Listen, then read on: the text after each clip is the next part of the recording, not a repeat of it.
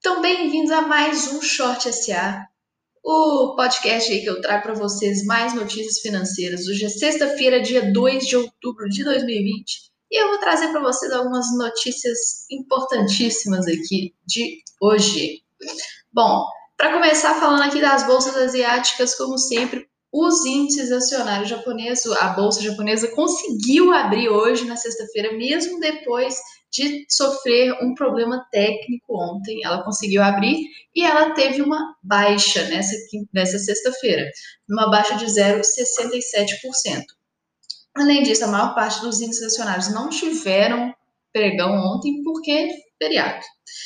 Os outros, os outros dois índices asiáticos que tiveram pregão foram Singapura e Sydney, que tiveram baixas de 0,19% e 1,39%, respectivamente. Sendo que a grande parte dos índices ontem tiveram queda porque Trump disse que ele e a primeira-dama estão com Covid. Então, os índices acionários entraram aí, tiveram um leve estresse por causa disso. É, as bolsas, o, o índice FTSE Eurofirst 300, ele teve uma queda de 0,57% e o índice pan-europeu teve uma queda de 0,56%. Mas enquanto isso, o nosso Ibovespa fechou em alta de quase 1%. Essa semana ele foi completamente ao contrário da, do exterior, com a bolsa caindo no dia que todos estavam subindo e agora a bolsa subindo no dia que todos caíram a bolsa ela fechou em alta e muito puxada pela Petrobras depois que o Supremo permitiu com que ela vendesse subsidiárias sem aprovação do Congresso Nacional. É, e como ela é uma boa parte do índice, teve uma boa alta. Os índices S&P 500 e da Nasdaq, eles tiveram altas também. É, o Dow Jones, o Dow Jones teve a menor alta de 0,13%.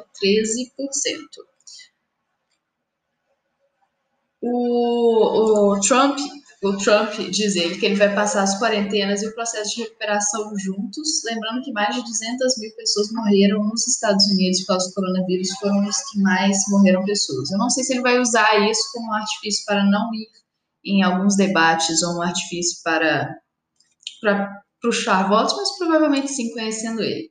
E o medo que temos agora é que o Trump comece a atacar ainda mais a China depois de ter pego ele mesmo o coronavírus. É, além disso, falando um pouco sobre aí o Congresso Nacional, sobre o nosso governo.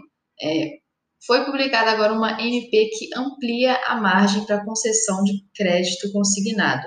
Atualmente, os aposentados e pensionistas podem requerer empréstimo que complementa até 35% o valor do seu benefício e agora a margem foi ampliada para 40%. Tudo isso aí é um pacote de estímulos pro, do governo para aquecer a economia, mas gerando mais crédito, mais dívida, que um dia vai que um dia vai sofrer, um dia a gente vai sofrer bastante com isso. Bom, assim como a Europa está sofrendo já com uma dívida de 128%, o PIB lá é uma dívida recorde europeia. europeia. É, o, o, o Roberto Campos Neto, que é o nosso presidente do Banco Central, disse que ele vai retirar o seu compromisso de não subir juros caso haja a violação do teto de gastos. Ele disse que tudo que eles vêm falando, tudo que o Banco Central vem falando, é condicionada à manutenção do atual regime fiscal. Então, o que acontece é, se o governo, por acaso, ele decidir violar o teto de gastos, o Banco Central ele vai se ver forçado a aumentar a taxa de juros, aumentando aí o custo de dívida também do governo. Então vai ser uma lambança. Todo mundo aí de olho no, no governo tentando aumentar o teto de gastos, tentando violar esse teto de gastos.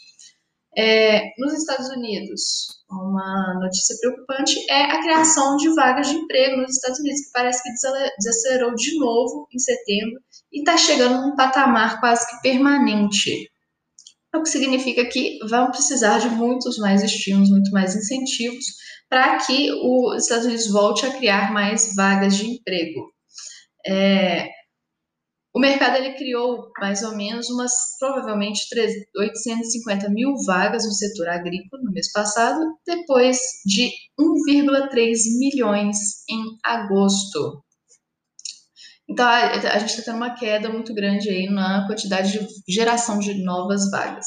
Enquanto isso, a zona do euro, na zona do euro, houve uma desaceleração dos preços na zona do euro. Então, o índice de preço dos 19 países que usam o euro caiu em 0,3% em setembro, que significa uma redução aí do consumo, provavelmente, o que faz com que o Banco Central Europeu tenha uma pressão para aumentar estímulos, já que a alta, a, a, os preços, a inflação está abaixo da meta já há muito tempo.